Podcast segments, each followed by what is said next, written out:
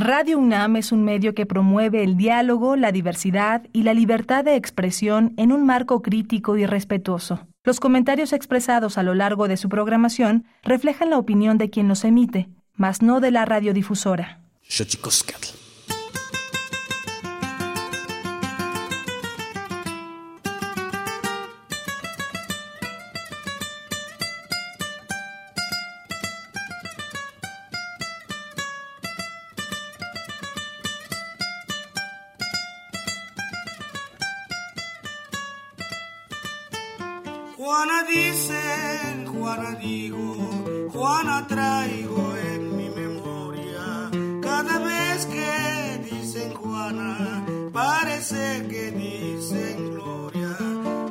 De mi vida, Juana de cabello de oro. Siempre, siempre yo te quiero, siempre, siempre yo te adoro. Siempre, siempre yo te quiero, siempre, siempre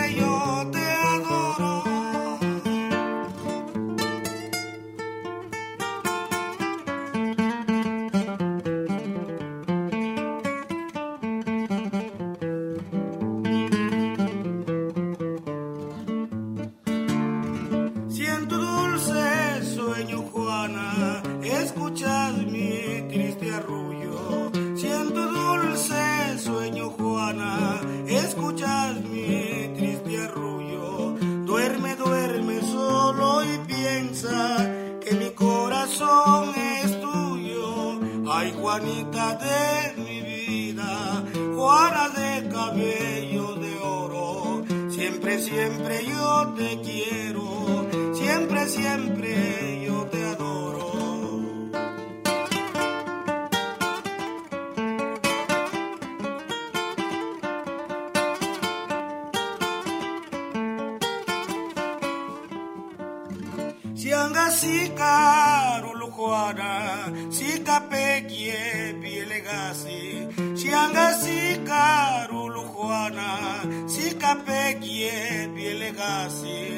wanarwarisha ndiye nashi neshena kadini siasi wanarwarisha ndiye nashi neshena kadini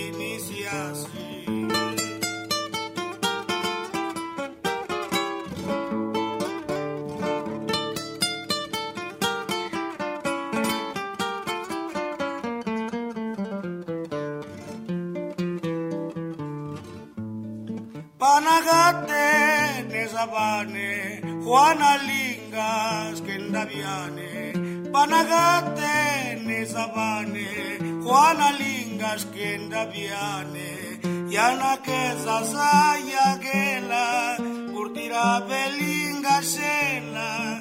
Yana que zasaya gela, curtira belinga shela. Siento el alma que se muere mi corazón no palpita, por Juanita, la que no sé si me quiere. Ay, Juanita de mi vida, Juana de cabello de oro, siempre, siempre yo te quiero, siempre, siempre yo te adoro,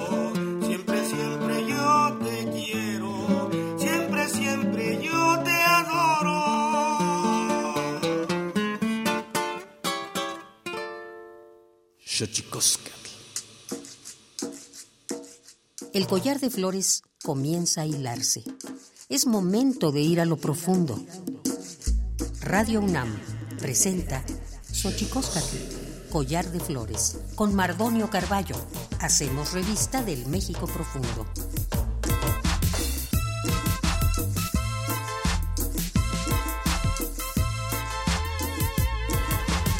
Kenitzoken tatame guanganame ichpocame telpocame quichpilme siguapilme guanochitlen techcaquin pagni huescatepos tlahtoli tlenigo yitlamachtiancali tocan Universidad Nacional Autónoma de México tojuan tiyolpaquin pampanican timitzelian pani tochan tlen titocaltihken xochicosca collar de flores nama moneki mati quihlambiquican nochitlen eh, timosanilohken pani eh, güeyi güeyi güey tepos huesca tlastoli Tlen Radio. Hola, ¿qué tal, señoras y señores, niños, niñas, jóvenes, jóvenes y todos y todas aquellas, aquellos que nos escuchan a través de este invento maravilloso que es la radio, la radio de la Universidad Nacional Autónoma de México. Nosotros muy felices de recibirles en esta casa a la que hemos bautizado como Collar de Flores. Y comenzamos el trabajo de la memoria en este espacio. Viene nuestro trabajo ya, ah, ya que usted ya conoce anualmente nuestro trabajo de recapitulación con respecto de los temas que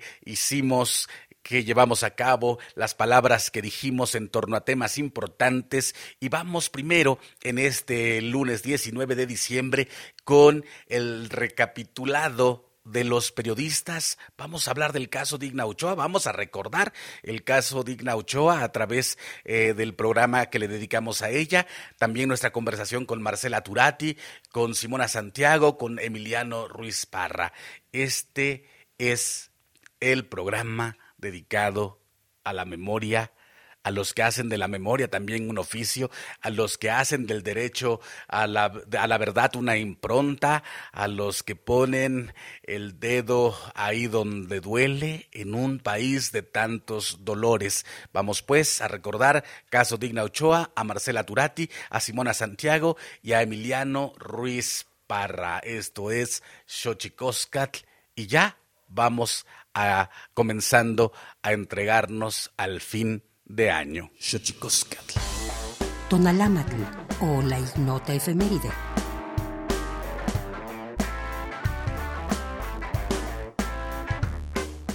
...19 de diciembre de 2005... La indígena guatemalteca Otilia Lux de Cotí es galardonada con el premio Bartolomé de las Casas por su defensa de la concordia y entendimiento de los pueblos indígenas de América.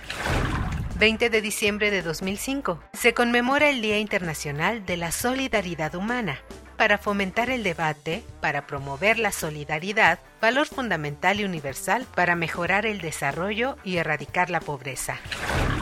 21 de diciembre de 1901 en Noruega, las mujeres participan por primera vez en el mundo en elecciones comunales. 22 de diciembre de 1975 es publicada la Ley de Protección al Consumidor y se crea la Procuraduría Federal de la Defensa del Consumidor en México. 23 de diciembre de 1985, Francia indemniza al grupo ecologista Greenpeace por el hundimiento con explosivos en Nueva Zelanda del barco Rainbow Warrior, el cual fuera buque insignia de la organización no gubernamental. 24 de diciembre de 1991, Rusia se convierte en miembro permanente del Consejo de Seguridad de la ONU, reemplazando a la URSS. 25 de diciembre de 1867, Benito Juárez asume la presidencia de México y restaura la República Federal laica.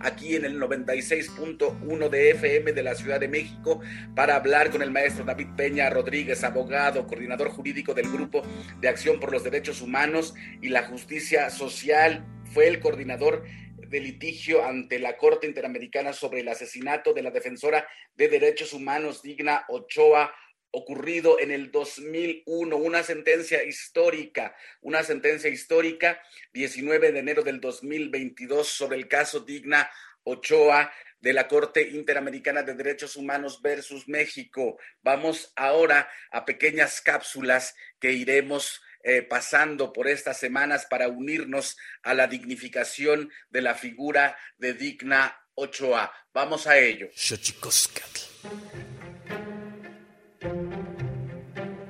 El Fideicomiso para la Promoción y el Desarrollo del Cine Mexicano en la Ciudad de México, Procine, presenta una producción de Libres Films y el Grupo de Acción por los Derechos Humanos y la Justicia Social. Digna Digna. Proyecto transmedia y multiplataforma que visibilice el caso del presunto asesinato de Digna Ochoa, desde las diversas facetas que han rodeado este suceso y que se han convertido en una referencia para las defensoras de derechos humanos en la Ciudad de México. Esta serie de podcasts nos permiten acercarnos a la labor, el legado y el impacto de Digno Ochoa como defensora de derechos humanos al trasluz de la audiencia Familia Ochoa y Plácido versus México en la Corte Interamericana de Derechos Humanos. De igual manera, pretende diagnosticar la situación de las defensoras de derechos humanos en el país, así como brindar herramientas para continuar en el ejercicio de este derecho.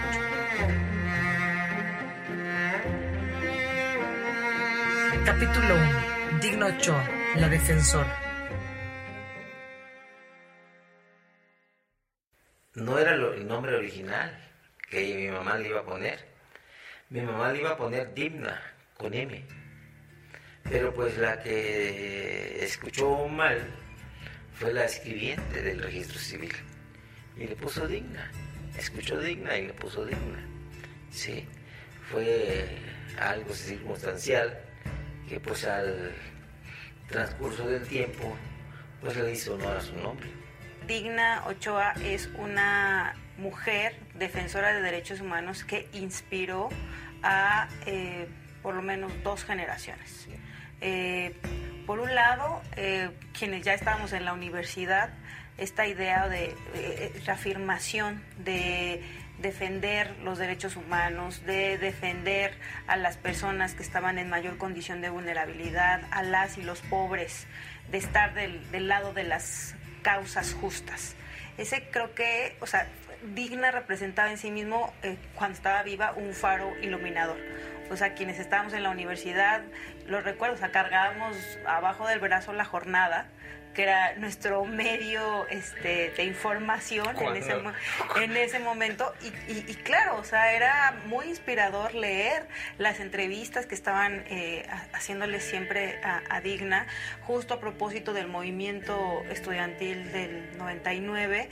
O sea, por supuesto que cuando se pensó eh, quién tendría que defender a, eh, a las y los estudiantes, pues era Digna porque era justo ese referente, por lo menos para quienes estudiamos derecho, ¿no? quienes estamos involucrados en la lucha social. Y por otro lado, eh, Digna representó también, después de su asesinato, una inspiración para muchas estudiantes, muchos estudiantes que dijeron, quiero estudiar derecho. Eso me parece, digamos, eh, un efecto muy interesante, el impacto que tuvo. Eh, porque conozco a muchas amigas, amigos que a raíz del asesinato de Digna decidieron abandonar el país o incluso dedicarse a, la academia y, dejar el activismo, la defensa de los derechos humanos, porque digamos entró esta conciencia de que pues en México matan por, defender derechos humanos y la gente quería estar viva. Mm, y contrario, digamos, a, esa posición que, tomaron algunas y algunos defensores de derechos humanos, hubo una generación de jóvenes que se sintieron inspirados por Digna y por su lucha eh, para decidir estudiar derecho y decidir dedicarse a defender derechos humanos. Eso me parece sumamente valioso. O sea, ser una mujer abogada, penalista en un país altamente machista como México hoy en el 2021 no es un tema sencillo.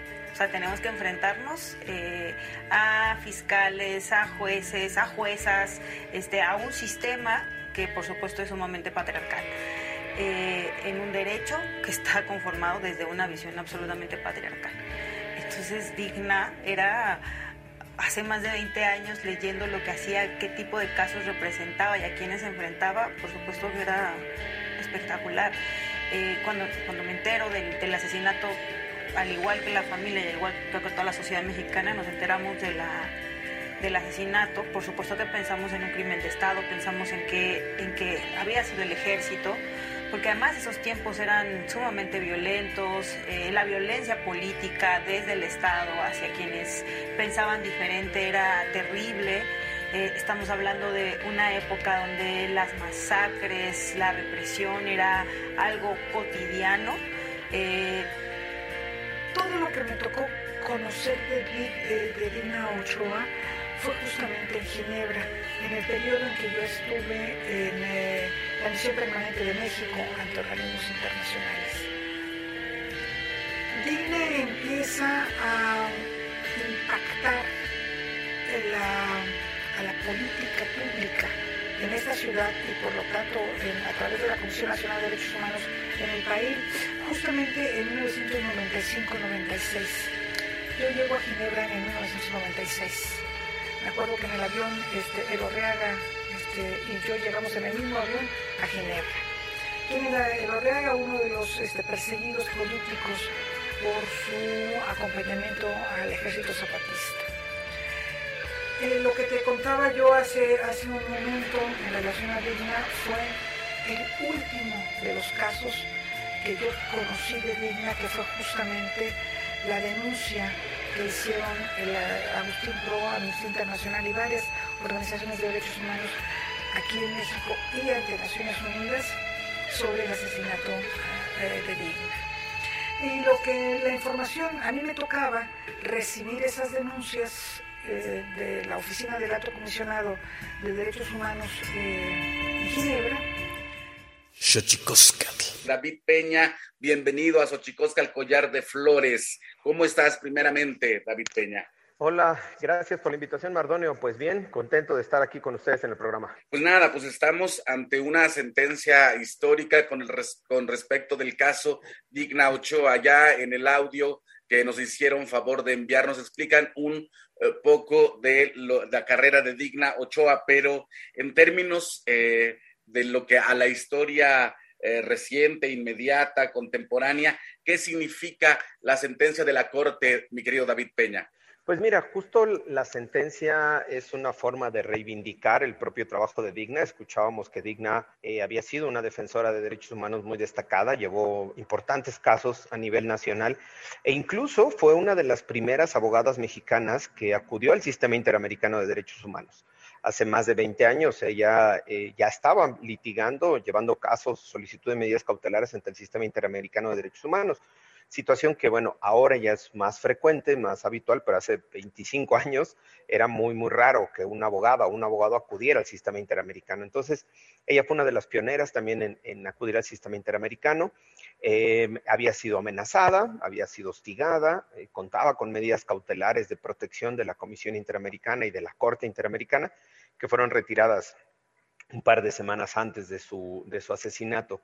Entonces, eh, la sentencia que se dicta, perdón, que se aprobó el 25 de noviembre del año pasado, porque fue notificada apenas a, nosotros como representantes y al, Estado mexicano el 19, el 19 de enero eh, pasado, es una forma de reivindicar su trabajo de Digna, su memoria de Digna, eh, reivindicarla también como defensora de derechos humanos, reivindicarla eh, pues también como víctima de una injusticia, de una gran injusticia que se cometió en su contra, que fue derivada precisamente de la, eh, pues de la deficiente, deficiente investigación que realizó el Estado mexicano en su momento, las autoridades de la Ciudad de México, en torno a su asesinato. Entonces, esta sentencia, eh, nosotros decimos que es una forma de redignificar a Digna, de resignificar su trabajo y también es una forma de limpiar su imagen. Lamentablemente, y ahorita lo podemos comentar, eh, la Procuraduría de la Ciudad de México pues enlodó su imagen para justificar una hipótesis de un suicidio absurdo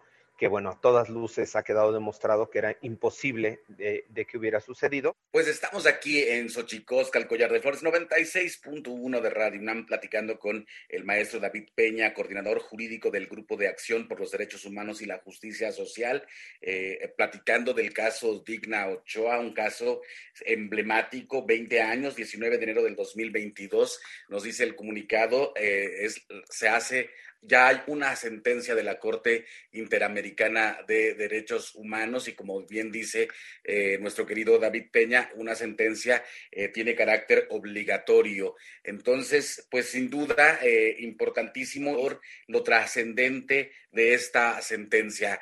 David Peña, no me queda más que agradecerte, amigo.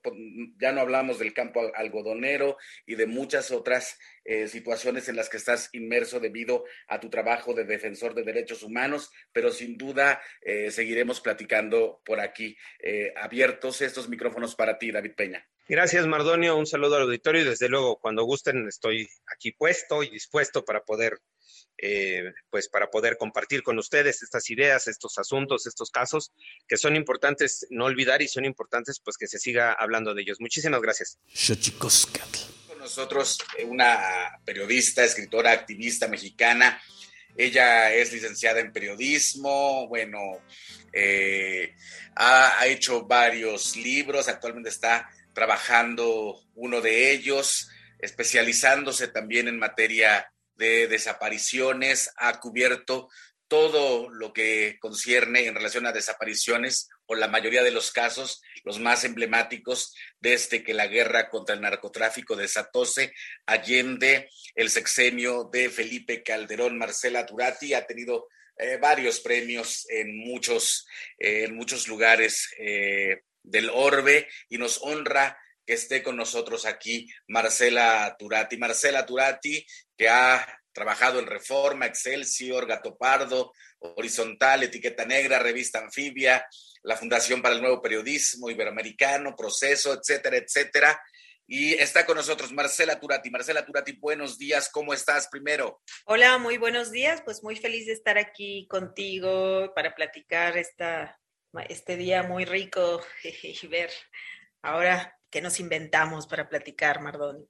Pues contigo siempre será un placer, Marcela Turati, porque, insisto, eres de las periodistas que ha cubierto eh, mucho el tema de, la, de las desapariciones y antes eh, antes de que otra cosa suceda y antes de que salga, pues has estado haciendo un nuevo libro que seguramente arrojará eh, muchas, eh, eh, mucha luz con respecto de tramas tan lamentables como San Fernando. De eso va tu nuevo libro que todavía no sale, pero voy a empezar la entrevista diciendo de, qué descubrimos a través de tus ojos en este nuevo libro, Marcela. Pues el libro eh, intenta ser una radiografía de, de un sitio de masacres en México y es una, no sé, es, es un viaje a través de los mecanismos de la impunidad. O sea, ¿cómo es esto?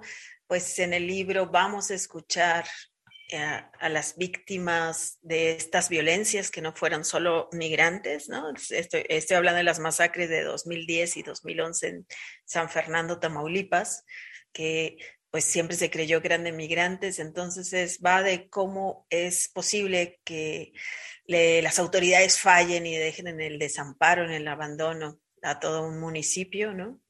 Cómo se las ingenia la gente ahí para vivir, pero también es de la lucha de eh, las víctimas de Centroamérica, de México, de los familiares de la gente encontrada en esas fosas, ayudados por antropólogos, por antropólogas, por abogadas, eh, por gente que quiere echarle luz a esas fosas y lo que van descubriendo de cómo se construye la impunidad en este país. Entonces, es muy duro, es un libro súper duro, pero también es un libro que pues, no sé, que siento que es necesario y que ayuda a escuchar eh, pues a las víctimas y a entender un poco cómo opera este sistema que permite que pues que estas atrocidades ocurran y no solo los asesinatos o las desapariciones, sino también todo el drama forense que tiene que pasar las familias para recuperar los cadáveres de sus familiares. Qué terrible eh, estar hablando de esto Y para los que nos están escuchando aquí en Xochicosca, el Collar de Flores, eh, antes de comenzar la entrevista, yo le preguntaba a Marcela Turati eh, que, en qué andaba eh, su pluma, en qué andaba su, su, activismo, su periodismo, sus investigaciones, y me contaba que estaba en el caso de San Fernando para un nuevo libro a una década. Diez años, Marcela Turati, diez años de una inexplicable eh, guerra y sin embargo bastante palpable de ver casos como el que acabamos de ver, que no sabemos si ocurrió o no ocurrió, la ejecución de 17 eh, personas en Michoacán, Marcela. Entregarse a estos temas también conlleva una suerte de poner eh, tu corazón y también un poco el sufrimiento que conlleva hablar de estos temas, ¿no, Marcela? Sí, yo creo que para escribir sobre estos temas, que obvio que muchas veces, bueno, es que cada vez que doy una charla o que presento un libro o así, la gente me pregunta que si voy al psicólogo, que cómo le hago, o que si el psiquiatra. Bueno, yo siempre digo que el mezcal ayuda, es un poco broma en serio. Este, pero eh, ciertamente con el tiempo, ¿no? De tantos años cubriendo esta violencia que se repite y se repite, ¿no? Es como cíclica, es como un bucle histórico que lo que vimos ayer ya lo habíamos vivido hace cinco años, hace diez, hace doce, hace quince, y que vemos que lo que ocurría en Juárez ahora pasa en Guanajuato o en Zacatecas. O... Entonces, esta... Eh, siento que para para cubrir estos temas, uno, hay que eh, hacerlo en colectivo, eso no me queda duda, hasta trabajar en red. Y la otra, eh, hay que tener un, no sé, hay que preparar el corazón y tener una pedagogía para poder durar, este, no sé, durante mucho tiempo, para poder, una, o sea, poner el cuidado en el centro de la cobertura, el cuidado tuyo, el cuidado de la información, el cuidado de las víctimas, el cuidado de tu equipo de trabajo, este, y, y pensar que esto, saber que esto va para muy largo y administrar fuerzas y recursos, eso es importante. Eh, saber cuándo bajarse, cuándo hacer pausas, poder decir no quiero, tengo miedo. Todo eso es lo que he aprendido estos años de cobertura y también lo he aprendido con mis equipos, con los equipos con los que trabajo. ¿no? El Instituto Nacional de Lenguas Indígenas presenta Tlachtolcuepa o la palabra de la semana.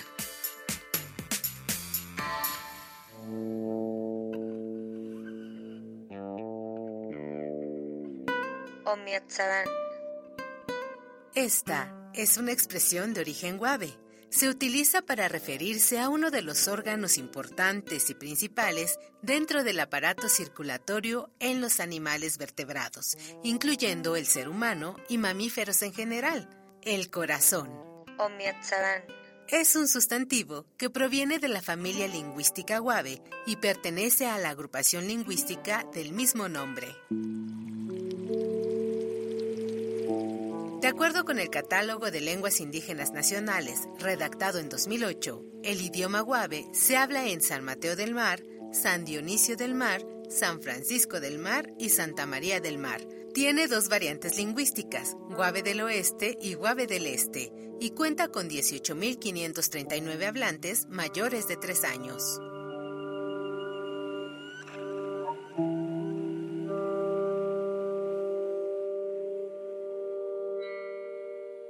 Xochicoscatl.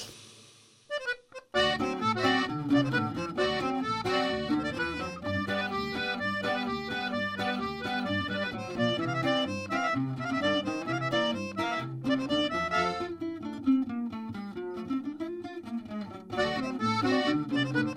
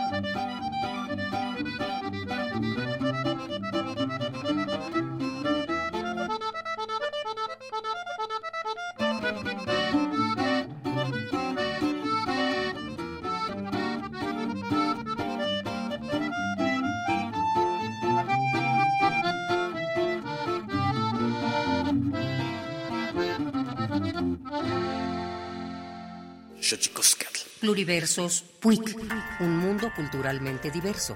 Espacio en colaboración con el Programa Universitario de Estudios de la Diversidad Cultural y la Interculturalidad.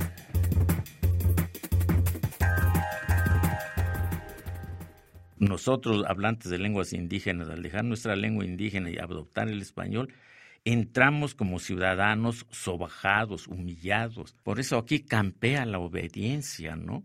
Y la obediencia a ciegas es ha generado la corrupción, ha generado la violencia, ha generado la prepotencia. Escritor, traductor y promotor cultural zapoteco, Javier Castellanos Martínez, Premio Nezahualcóyotl de Literatura en Lenguas Indígenas 2002 y Premio de Literaturas Indígenas de América 2013, nos relata un poco del camino que lo llevó hacia las letras mis textos primeros, yo creo que así también estuvieron, ¿no? Este, sintiéndome yo antropólogo y, y hablando de mis paisanos, ¿no? Y, otras literaturas, este, mm, los escritores del boom este, latinoamericano, pues que era lo que estaba cuando yo era joven, entonces fueron lo que me llamó mucho la atención, me gustó y así fue que como que me, mi sueño fue también escribir novelas, ¿no?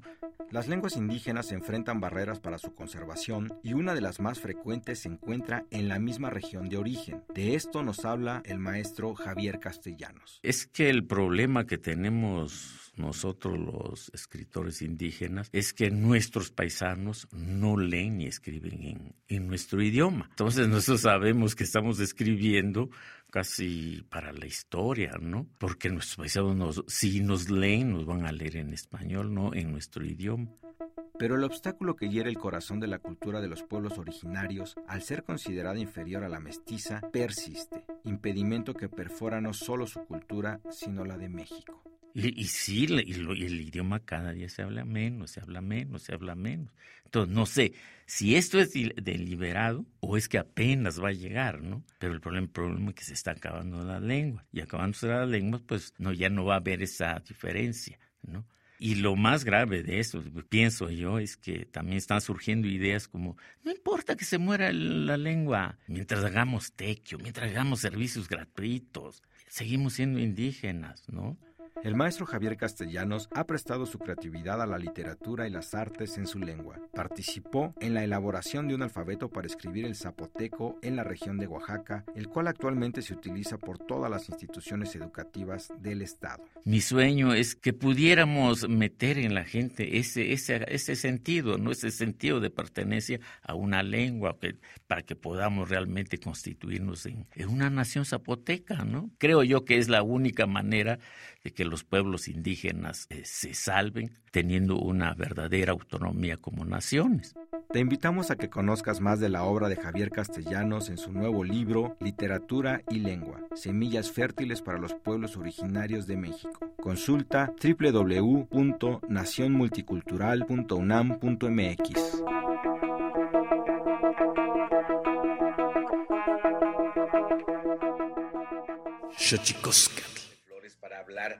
Eh, de dos eh, proyectos eh, periodísticos, dos proyectos de comunicación.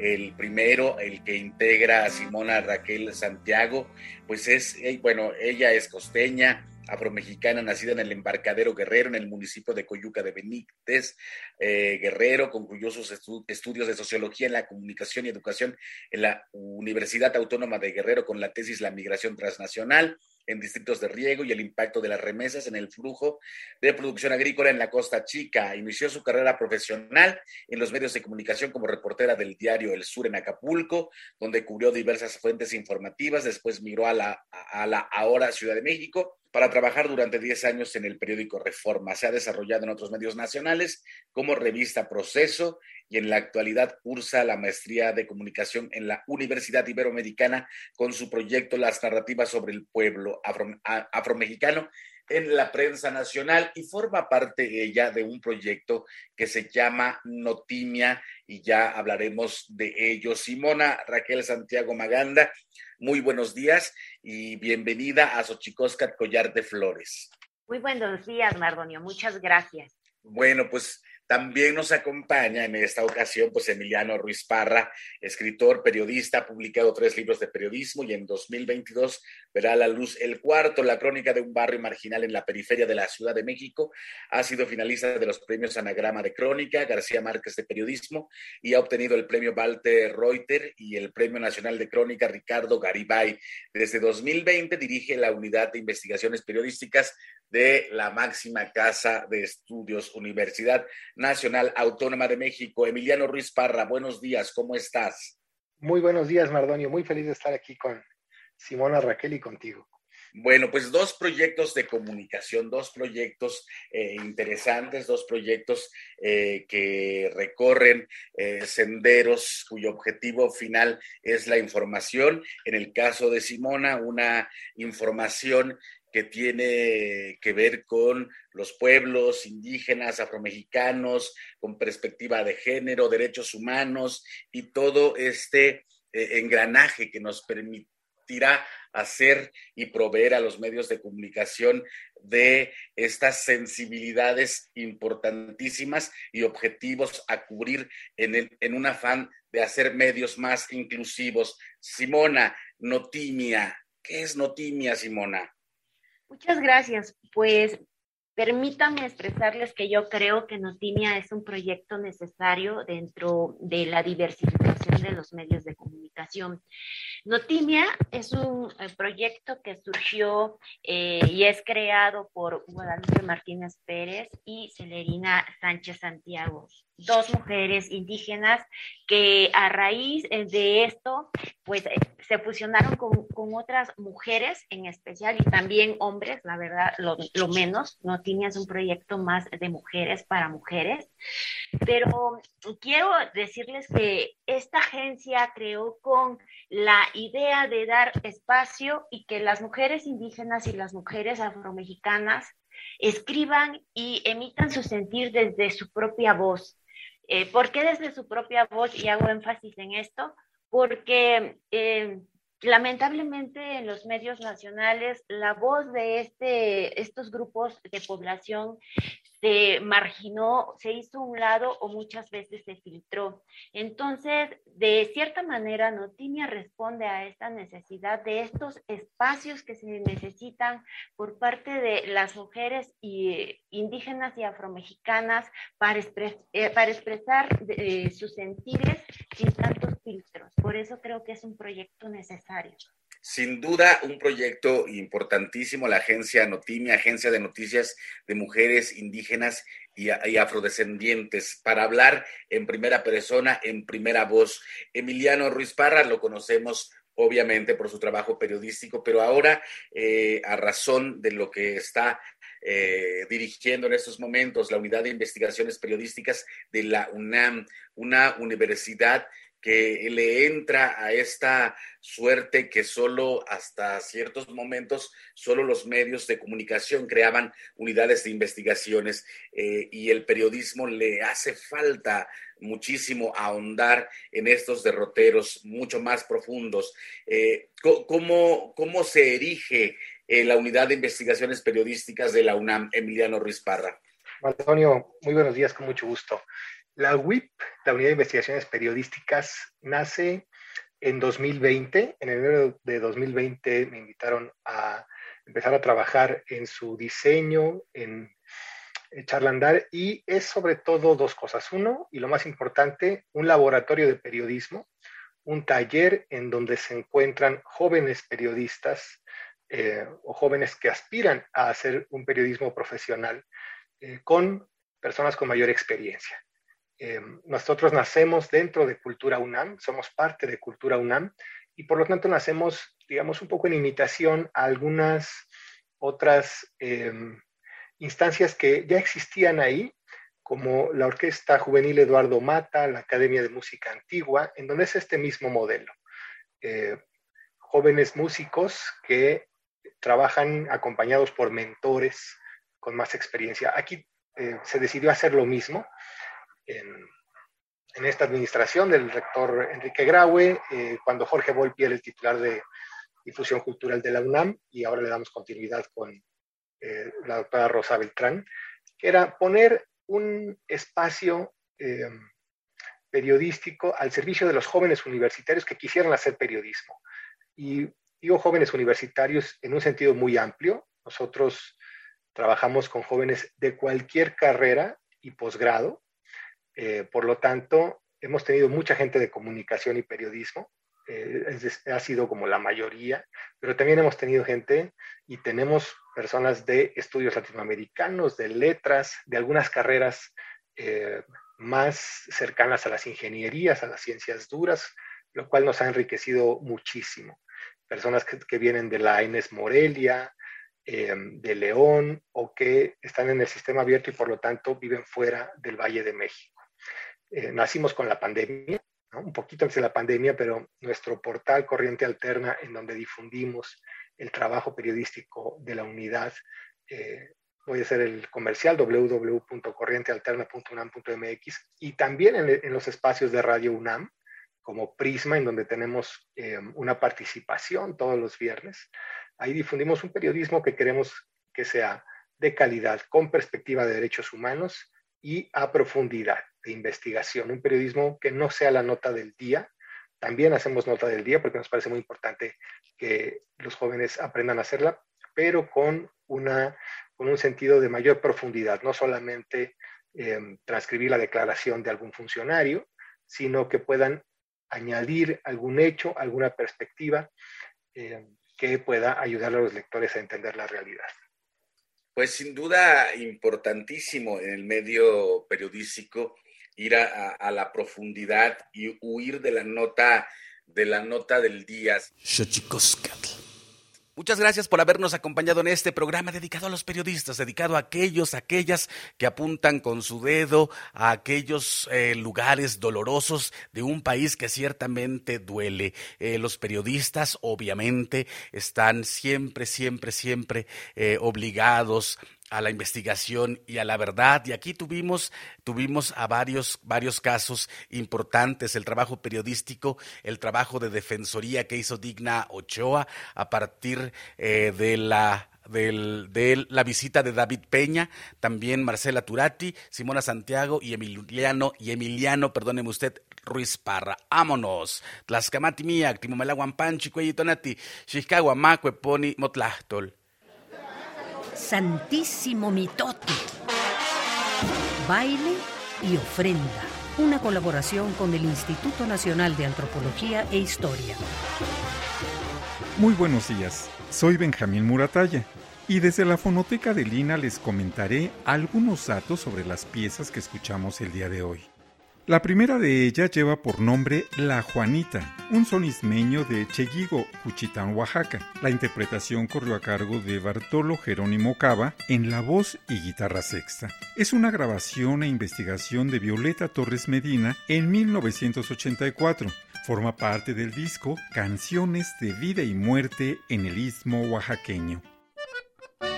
El Circo es la siguiente pieza que escuchamos una polca originaria de Monterrey, Nuevo León, compuesta por Rogelio Gutiérrez. Interpreta el conjunto El Tigre de la Universidad Autónoma de Nuevo León. Isidoro Martínez Barbosa en el acordeón, Andrés Martínez Barbosa en el bajo quinto y José Vicente Mejía Cisneros en el contrabajo. La grabación e investigación corrió a cargo de Raúl García Flores en 1991 y se encuentra en el disco Tesoro de la Música Norestense. Para finalizar esta emisión escucharemos el corrido Tacho y Odilón, originario de Cacalotepec, Oaxaca. Los intérpretes son Gavino Noyola, voz y guitarra sexta, en una grabación e investigación de Gabriel Moedano Navarro en 1967. Se encuentra en el disco Atención pongan señores, el corrido afromexicano de la Costa Chica. Las piezas que escuchamos hoy, así como los discos que mencionamos, se encuentran en www.mediateca.ina.gov.mx. Soy Benjamín Muratalla, de la Fonoteca de Lina. Hasta la próxima.